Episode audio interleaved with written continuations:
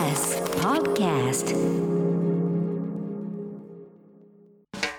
発信型ニュースプロジェクト荻上チキセッションここからはフロントラインセッション。社会、経済、テクノロジー、そしてカルチャーまで様々な分野の最前線をゲストに伺うコーナーです。今日のゲストは東洋経済オンライン編集長の吉川飛鳥さんです。よろしくお願いいたします。こんにちは。よろしくお願いします。お願いします。はい。吉川さんは、えー2001年に東洋経済新報社に入社。記者として様々な業界を取材し、この10月から東洋経済オンライン編集長に就任されました。はい。東洋経済オンライン、改めてどういったサイトなんでしょうか？はい。えー東洋経済オンラインは、経済を中心としたニュースメディアです。うん。えっと、マクロ経済やあの金融といった王道の経済はもちろんやるんですけれども、ええあのそれだけではなくてあの個人の生活までを経済と捉えて幅広くやっているのが大きな特徴です。うん。であと特徴としてはあの社内に100人の専門記者を抱えていまして、はいまたあの専門家など外部の方300人以上もお力をいただいてあの、まあ、4 500人の方に専門的な記事を書いていただいているという媒体です。うん。本当にあの、生活だけに関わらず、結構社会問題などに対してもこう切り込む記事もありますよね。あそうですね、まあ、そこまで含めて私たち経済と一つながりだと思っていますので、結構、うん。はい、社会問題については力を入れて長年やってきています。なるほど。実際に編集長になられてみて、この媒体の、あの、なんでしょう、こう、面白みとか、あるいは難しさとか、そのあたりはいかがですか、あそうですね、まだあの変わったばかりなんですけれども、ははい。い、あの面白さっていうのはやっぱりたくさんありますね。はい、あうん。の今まで長年あの副編集長をやってきたんですけれども、ええ。あのやっぱりウェブメディアが今どんどんこうあのまあかあの増えてですね、うん。あの競争も激化する中で私たちとしてもやっていかなければならないことがいっぱいあるので、ええ。はい、あのこれからどんどんあのまあちょっとまあ基本にも立ち戻ってやっていきたいなということがたくさんあります。うん、なるほど。そうした中、今日はですね、吉川さんに、最近、はい東洋経済オンラインの中で反響が大きかった記事を紹介していただけるということなんですが、どういった記事ですか、あはい。あのぜひご紹介したい記事いろいろあってですね、はい。まあ、例えばですねあの精神病院に40年入院69歳男性が過ごした長寿生活という記事がありましてこれ、ええあの40年間もですね精神病院からの退院が許されなかった男性がですね、うん。国を相手に訴えを起こしたという記事で大変読まれました。はい。あとあの年収1億円以上の上場企業役員ランキングといった記事も読まれてまして、うん。この私たちのこう一般感覚ではですねちょっと驚くような年収をもらっている経営者の年収ランキングなども読まれてます。ええ。まあ、といろいろあるんですけれども、ちょっと今日あのご紹介したいのは先ほどおっしゃっていただいた社会問題に関するものでして、はいあの私が担当したあのバレーボールのですね元日本代表選手たちが10代、20代の現役の時に受けたその現場での暴力について告発した記事についてご紹介したいと思います。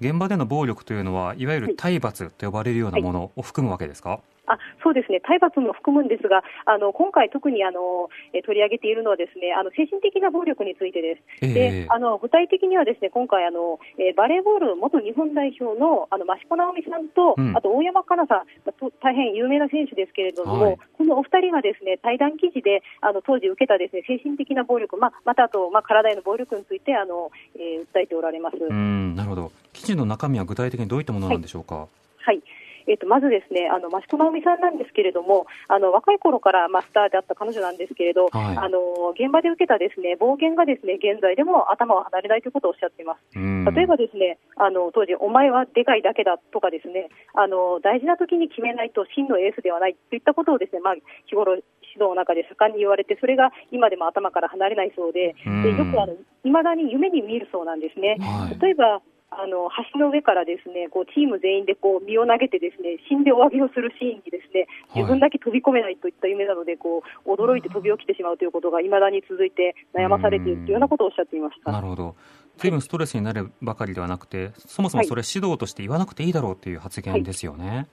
そうですね、ただあの指導する側はですねあの、まあ、あの葉っぱをかけるために言っている、まあ、よく想像できるんですけれども、ええ。まあ、10代、20代の多感な時代ですからその葉っぱをかけるというだけで受け止められなくてですねもっと深刻に受け止めてしまうというのは、本当に非常に想像できることだと思います。うん。そのインタビュー記事の中でその僕印象的だったのがですね、ええ。あのマスコさんが話されていたあの当時の人気アニメ「アタックナンバーワンの主人公に憧れてバレエを始めたんだけど、うんうん。その曲ではサビで「苦しくったって悲しくったってコートの中では平気なのっていう歌詞だったと、でこれは当時普通だと思ってたけど、そもそもあの苦しめられて悲しまれて泣かなきゃいけないような状況でコートに追いやられるってこれはひどいんじゃないかって今改めて思ったって発言があって、あそうだなってそれ気づくのは確かに大事だなって思いましたね。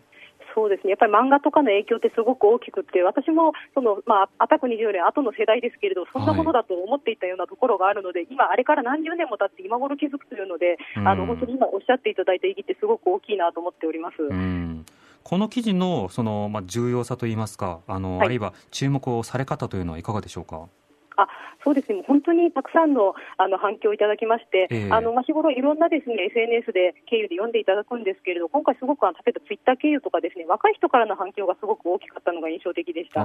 のはい。でまあ、今回、ですねあの大山かなさんにもですねあの、えー出演いただいていて、ですね大山さんの方はですねこう逆にですねあの体の方のダメージに苦しんでおられて、ええ。彼女はそのやっぱりあの小学生の頃から体をですね、まあ、使いすぎたオーバーユースであの、まあ、障害を抱えてしまったということをおっしゃっているんですけれども、うん。やっぱりその今現在その、まあ、暴言もそうですし、体への負担もそうですし、今現在、リアルタイムでそういう状況に置かれている子どもたちがですねたくさん反響を寄せてこられたというふうに聞いてます。うんなるほど最近ですとそのマスコさんの例えば、えーバレエ指導の模様があの、はいツイッターなどで動画で非常にこう口コミで広がったり、まあ、バズったりというようなこともあったりとこのはい暴力がないスポーツ指導というものを目指すということがとても評価されたりしてますよね。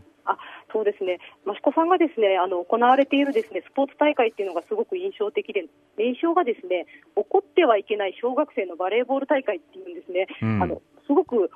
てはいけないバレーボール大会ってすごくギャップのある組み合わせなんですけど、はいあのそれほどまでにですね現場であのその怒りながらの指導っていうのが行われているでそれへの共感が大きいんだなということを感じます。うんこうしたその起こることがその指導の現場で当たり前になっているっていうことがこれ当然ながらバレーボールもそうですけれども他の運動業界で同じような状況があるからこそ共感を呼んだということなんでしょうか？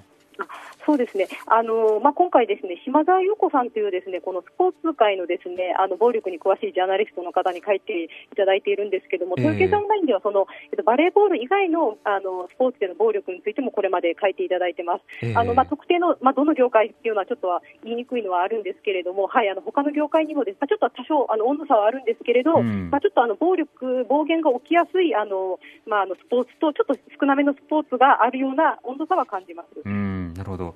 ちなみに吉川さんはあの運動やあるいはスポーツなどで嫌な目にあったことというのはやっぱりあるんでしょうか？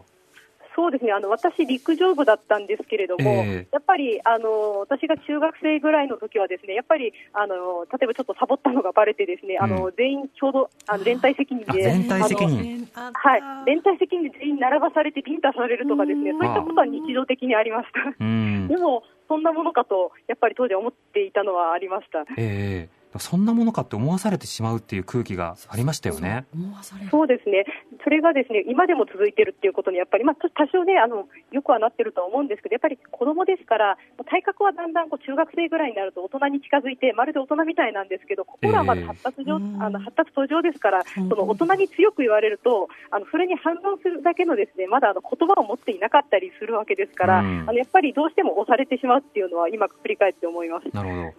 あのこの東洋経済という媒体でこのスポーツあるいは青少年の暴力というものを取り扱うという意味についてはいかがですか？はい、あの東洋経済オンラインではですね、まあ、スポーツに限らずですね子どもへの暴力、またその精神的な暴力について重点テーマとして取り上げてきています。はいなのであのスポーツに限らないんですけれども、例えばですねあの子どもにですねあの、まあ、過度なですね負担を強いる中学受験であったりとかですね、うんあの大人があの子どものためにと思ってやることの中に子どもがですね長年にわたって心の傷を負うものがいろいろあると思っています。はいあの大人はあくまで子どものためにですね夢のためにと言って言うんですけれども、うんやっぱりこやっぱり子どもにとっては負担が大きいでも言えない。でそれでですねやっぱり不登校になったりだとか、うん20年、30年と心の傷を負い続けているっていう人たちがたくさんあの取り上げていまして、ええぜひあのそういったものをですねあの大人の人たちに読んでいただきたいなと思ってやっています。うんこの番組でも部部活動とかスポーツは何度も取り上げましたけれども、結局運動嫌いにしてでその後スポーツから遠ざかってしまうような教育をしているというような指摘を複数の専門家の方がしてきましたね。うんそうですね、まあ、スポーツの目的っていうのは、やっぱりあの勝つことだけではないと思うんですよね、まあ、はい。勝てたらいいんですけれども、うん。勝てなくても、あの例えばあのチームで一緒に頑張るですねあの経験ができるだとか、あのまあ、いろんなことがあるわけなので、ええ。いろんなですねあの可能性があるものがスポーツなんだということをですね大人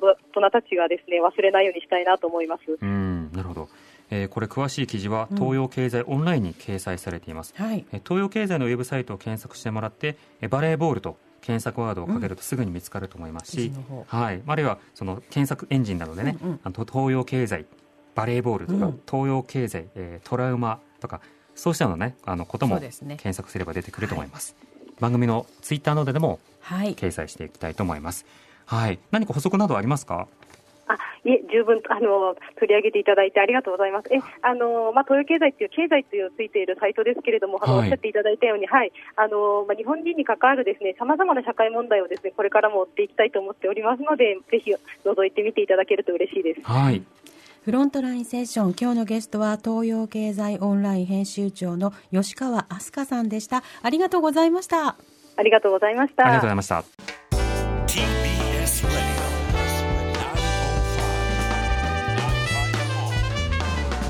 知る